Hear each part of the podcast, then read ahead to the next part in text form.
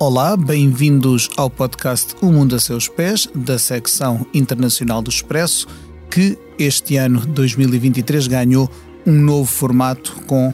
quatro jornalistas da secção a assumirem rotativamente a condução destas conversas. Nesta segunda semana de janeiro, cabe-me a mim, Pedro Cordeiro, editor da secção, ser o piloto desta conversa informal. No início deste ano, a Croácia aderiu ao euro, uh, tornou-se o 20 país a adotar a moeda única europeia e também ao espaço Schengen, a maior área uh, do mundo onde se circula como se não existissem fronteiras, um, uma zona que junta 27 estados, 423 milhões de habitantes numa superfície de mais de 4 milhões de quilómetros quadrados. Eh, este, esta adesão da Croácia, eh, precisamente 37 eh, anos depois de Portugal e Espanha terem entrado para a então Comunidade Económica Europeia, é pretexto para refletirmos sobre o estado da mesma e o,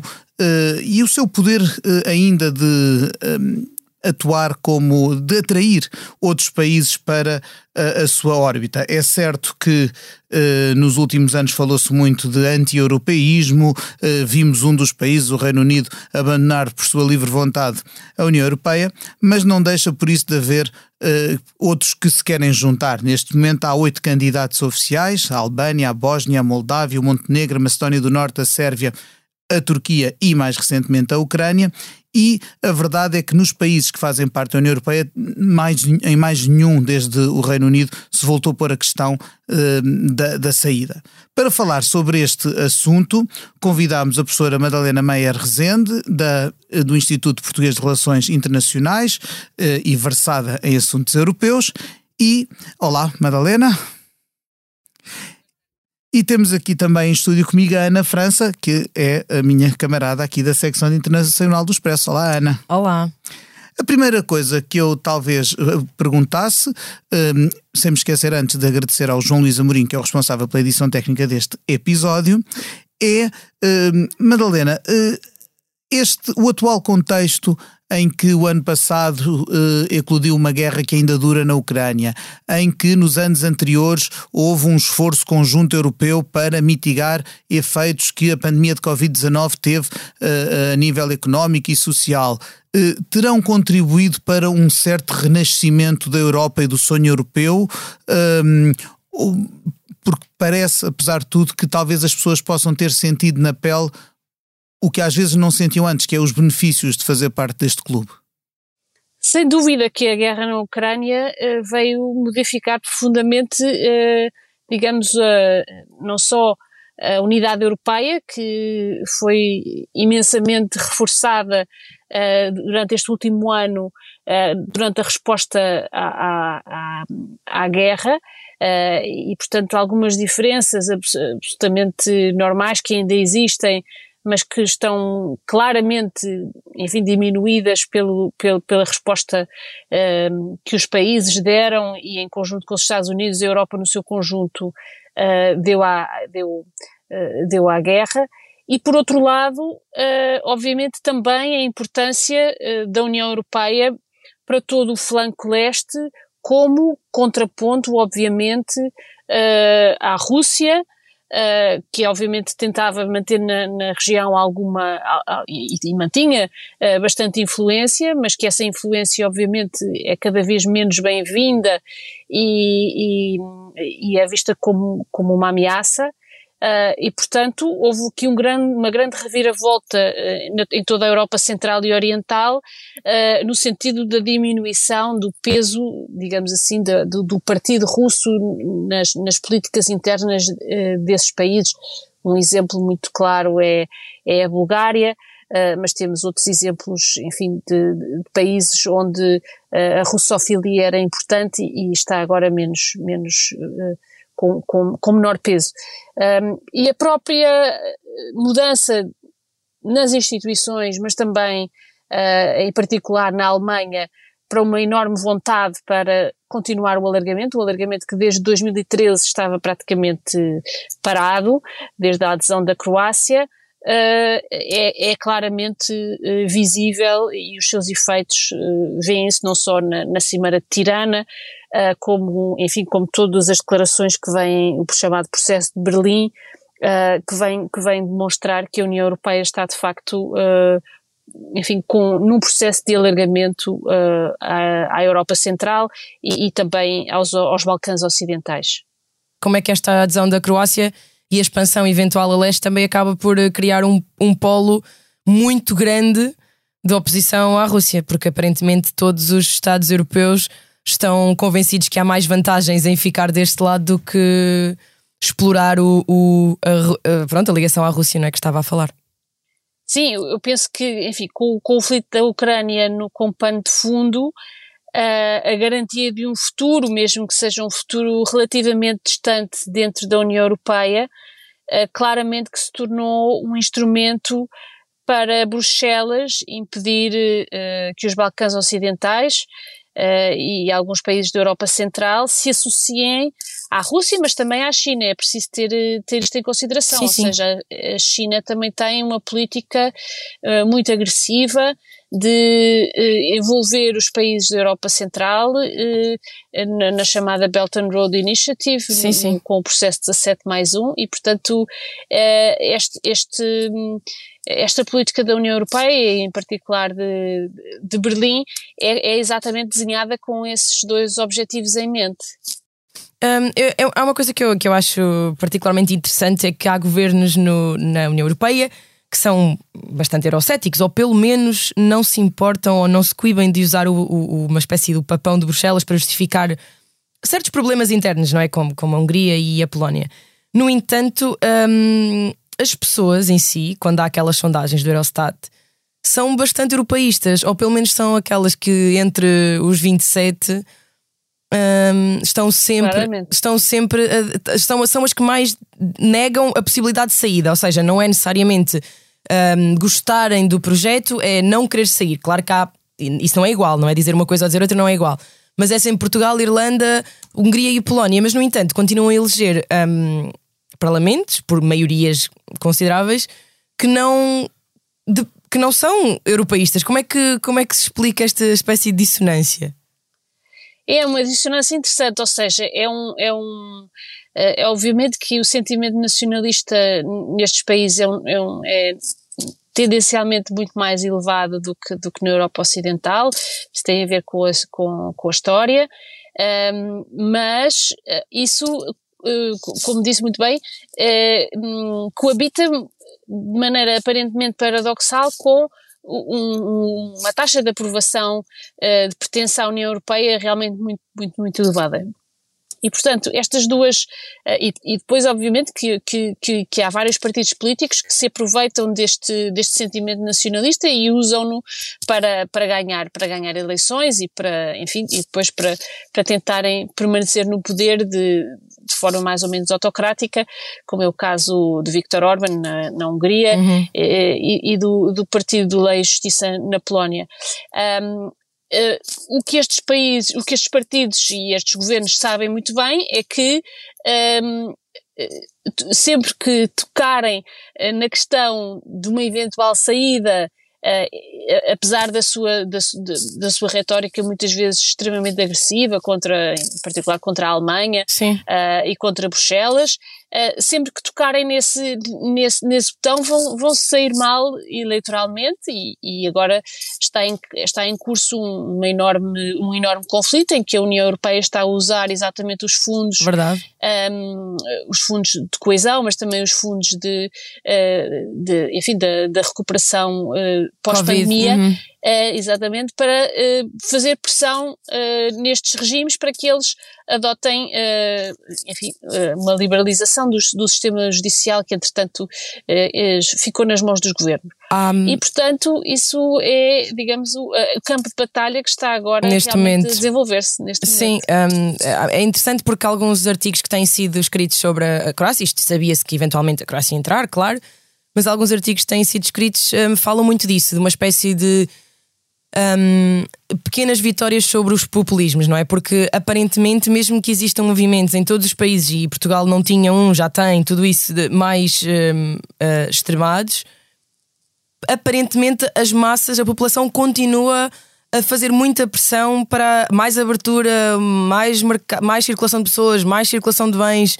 no geral, é isso que as pessoas entendem como Europa, ou seja, considera que é uma espécie de derrota dos populismos, esta, esta adesão da Croácia e possivelmente, eventualmente, Bulgária e Roménia? Ou, ou, seja, o facto de continuarem, as pessoas continuarem a querer aderir ao espaço Schengen, mais liberdade de circulação, de bens, de pessoas, trabalhar aqui, uh, viver acolá, se isso pode ser considerado uma derrota dos populismos. Claro que eles não vão desaparecer, mas como se as pessoas tivessem mais força do que esses movimentos, não sei se me faço entender, não é? Porque, sim, sim, sim, eu penso, eu penso que eh, eu acho que isto é bem explicado e, e enfim, concordando em, em, largos traços consigo, eu acho que uh, a dinâmica uh, populista é uma dinâmica que no seu, uh, no seu âmago é uma, é uma dinâmica nacionalista, não é?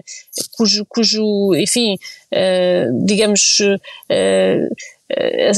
o, o, seu, o, seu centro ideológico é, um, é, uma, é o nacionalismo. E, de facto, uma dinâmica europeísta pujante uh, é um antídoto contra o nacionalismo. Uhum. Ou seja, se a União Europeia aparecer como um projeto uh, dinâmico, de sucesso, que responde uh, favoravelmente às ânsias das, das, populações e ajuda os governos, etc., é verdade que isso alimenta, digamos, as forças antipopulistas. E o contrário também é verdade. Portanto, eu penso que, que esta guerra, obviamente que não, não podemos dizer que esta guerra seja o antídoto contra todos os, os males que aconteceram e têm acontecido na Europa nos últimos, nos últimos 15 anos, mas é verdade que vem reverter muitas das, das tendências uh, de desintegração europeia, de, uh, enfim, de de uma, de um, e depois internamente uh, de forças populistas que, que se vêm aproveitar desta crise uh, europeia uh, e portanto penso que é verdade que também as instituições têm que ter isso e os governos pró-europeus, nomeadamente aqueles que mais responsabilidades têm no contexto europeu, que usem esse, esse dinamismo realmente para criar uma narrativa europeia de sucesso. Eh, que, que, irá exatamente eh, ser muito importante para contrariar ehm, as forças opostas. Já agora, Madalena, para, para uh, explicarmos também, a Ana falou aqui da Bulgária e da Roménia, que são países que, fazendo parte da União Europeia, há mais tempo até do que a Croácia, estão na calha para aderir também ao, ao espaço Schengen e, e um dia ao, ao euro. Uh, Porquê é que é, porque este atraso uh, em países que até estão há mais tempo uh, e que já cumprem uh, critérios? Porquê este atraso? Porque sabemos que há objeção de alguns países, fala-se da Áustria e dos Países Baixos como países que, te, que, se têm, que têm erguido objeções à entrada da, da Bulgária e da Turquia e da, da Roménia, perdão. Quer-nos explicar o que é que está em causa aqui? Bom, há, há de facto a Croácia, digamos que que era o candidato mais uh, seguro neste contexto todo, uh, não só porque em termos de imigração está menos na linha da frente do que a Bulgária e a Roménia nas rotas que vêm da Turquia, portanto isso é, isso é um fator obviamente importante, uh, porque os governos da Bulgária e da Turquia muitas vezes não se têm, não têm demonstrado ser fiáveis e obviamente que aqui a entrada no espaço Schengen é, é, um, é, um, é uma entrada que, que, que dá uma enorme uh, carta de confiança a um governo, ao governo da Croácia, neste caso, uma vez que realmente os países todos dependem muitíssimo uns dos outros para conseguirem gerir efetivamente os fluxos migratórios, uh, e portanto, em termos geográficos e em termos da, da governação dos países, há aqui de facto uma diferença entre a Croácia uh, e, e, a Bulgária e a Roménia. e também no, na, na questão do euro, é óbvio que o conservadorismo fiscal de facto bastante comprovado da Croácia, também uh, teve o mesmo efeito, portanto, uh, e, e pôs a Croácia à frente da Bulgária e da Roménia neste, neste, nesta, nesta entrada para, para o euro. E, portanto, eu penso que estes dois fatores em conjunto, a geografia e também, digamos, a governação interna dos países, enfim, explicou um pouco esta diferença.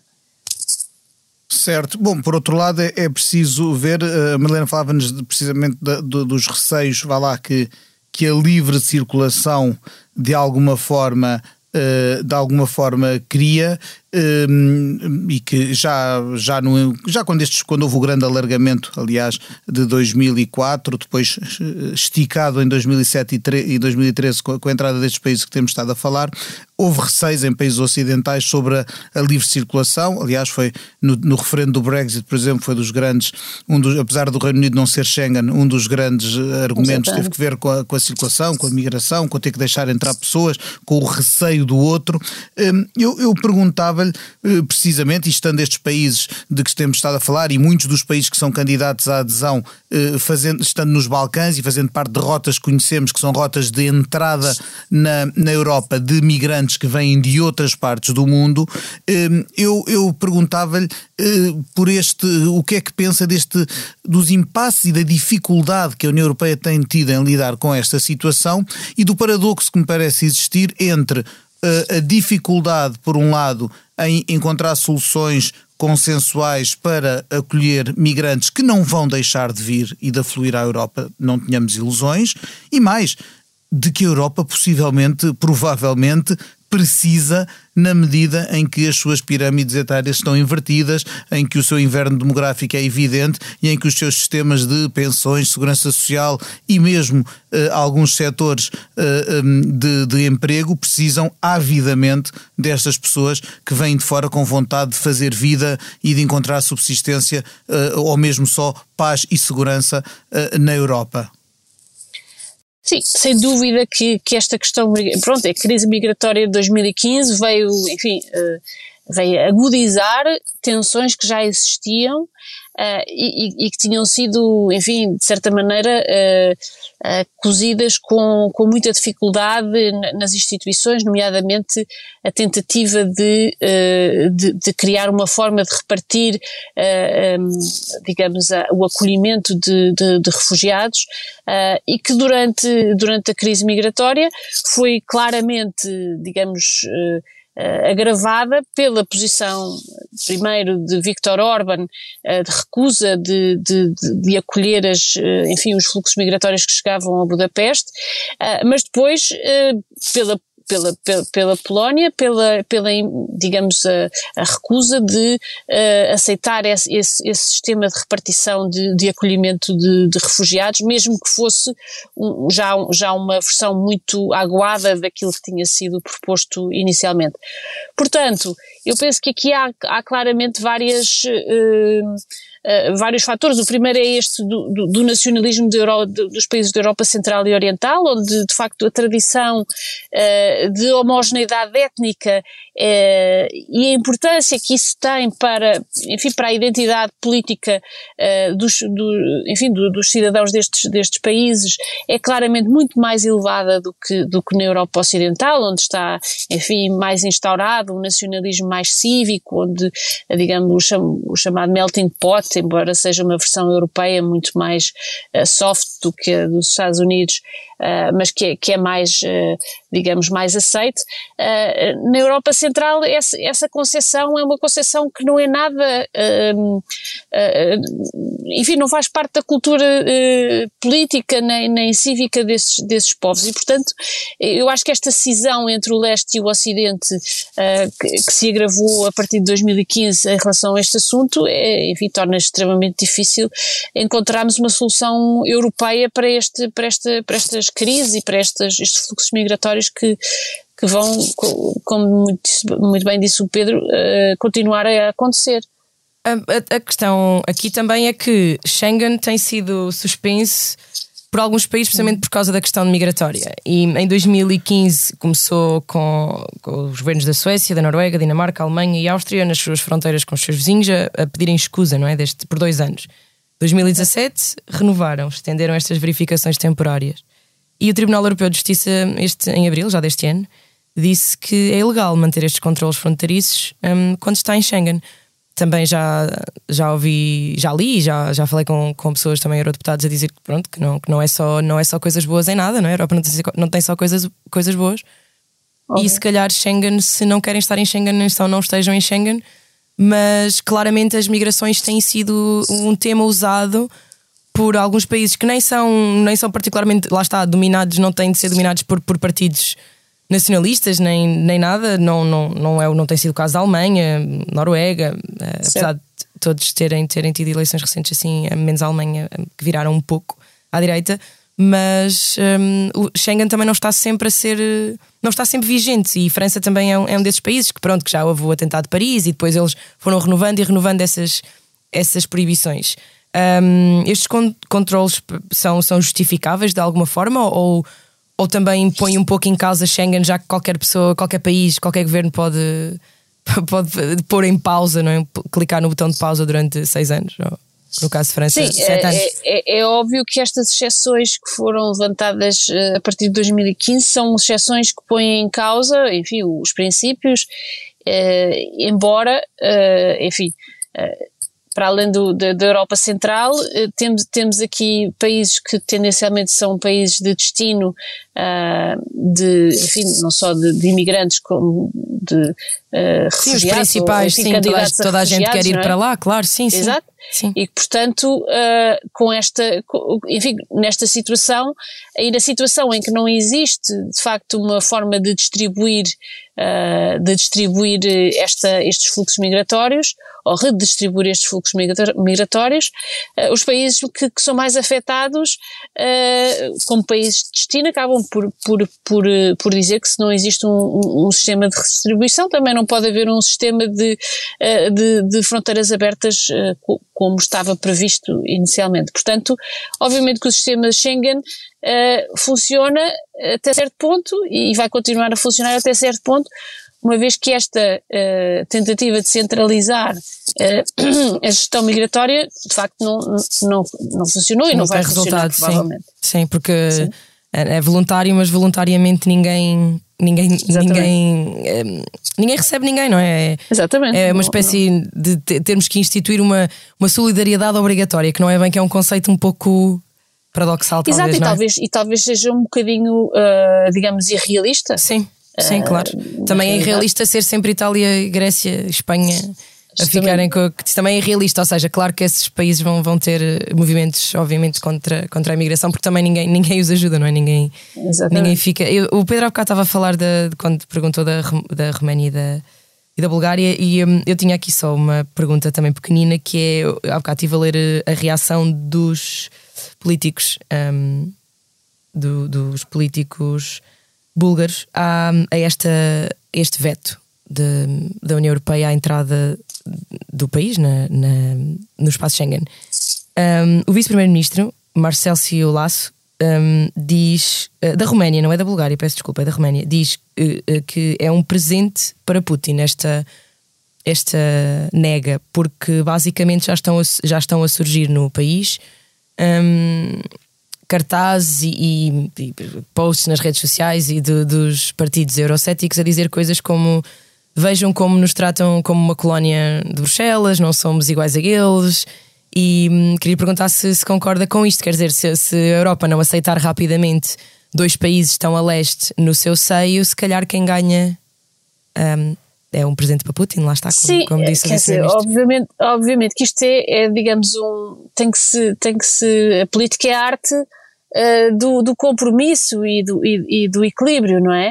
Uh, e, e, aqui esteve, eu penso, uh, a escolha da Croácia e, a, e enfim, este, este, este, sinal político importante que foi uh, a adesão da Croácia ao euro e ao, um, e ao espaço Schengen, uh, que é obviamente um sinal para todos os Balcãs Ocidentais e mesmo para a Europa Central, foi medido contra, digamos, o aumento do risco que, esta, que este alargamento traz, uh, enfim, uh, a países que, que na, nos, quais, eh, nos quais a Europa não tem assim tanta confiança para, enfim, na gestão não só das suas uh, finanças públicas, como uh, da capacidade uh, de gerir fluxos migratórios, etc. Portanto, eu penso que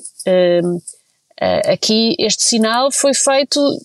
dentro de um risco que eu me parece bem calculado, ou seja, deu-se deu deu uma, um sinal a dizer que há abertura para mais alargamento a leste,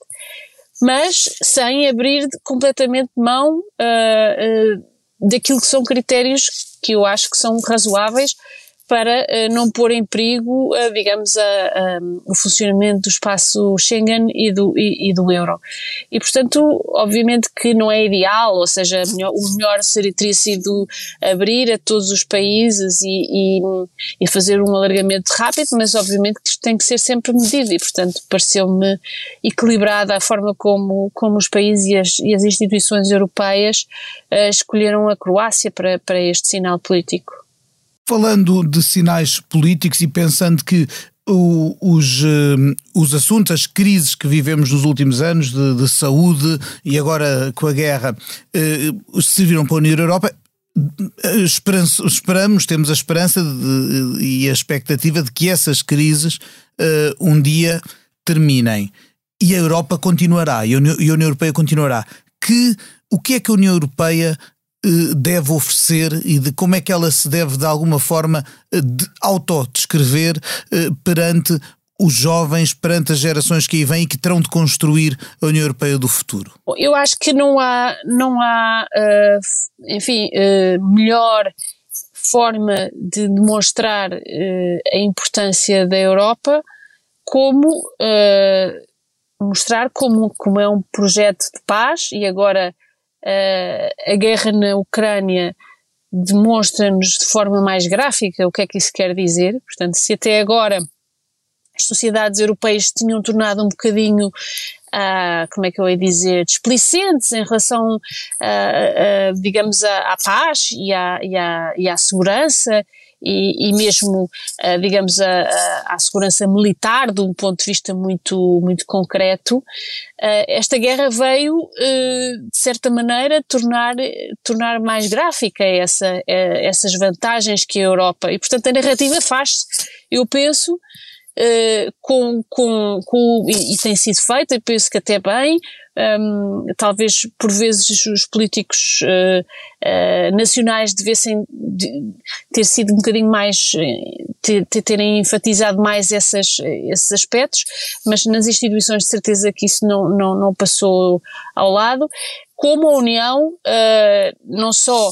Uh, internamente conseguiu estabelecer essa, uh, essa cooperação política entre os países, não só uma cooperação económica, mas também uma cooperação que tem como efeito um, que os países, uh, enfim, encontrem soluções através da negociação e através do direito para os seus conflitos, mas também que, que sirva de, enfim, de, de ancoragem para uma resposta coletiva à agressão Uh, e neste caso a agressão da Rússia e portanto eu penso que, que, este, que estes dois aspectos têm, têm sido um, ehm, cruciais para o, o, reavivar, digamos assim, do europeísmo neste último ano e penso que deverá ser esta a direção que, que, a, que a União uh, deve, deve continuar uh, para, que, para que continue a ser um, digamos, um projeto atrativo, não é? Para os, para os, para os jovens e para as gerações que, que, que aí vêm. E com isto estamos a chegar ao fim do tempo do nosso podcast, mas não podemos ir-nos embora sem eu fazer às minhas convidadas aquela pergunta que faço a todos aqueles que por aqui passam. E por isso começaria por perguntar à Madalena se neste momento pudesse viajar para qualquer parte do mundo sem restrições, para onde é que iria e porquê? Isso é uma pergunta difícil, de facto. Uh, sim. Eu, uh, eu, iria, eu voltaria, voltaria sempre ao Quénia, eh, que foi um sítio que eu gostei imenso eh,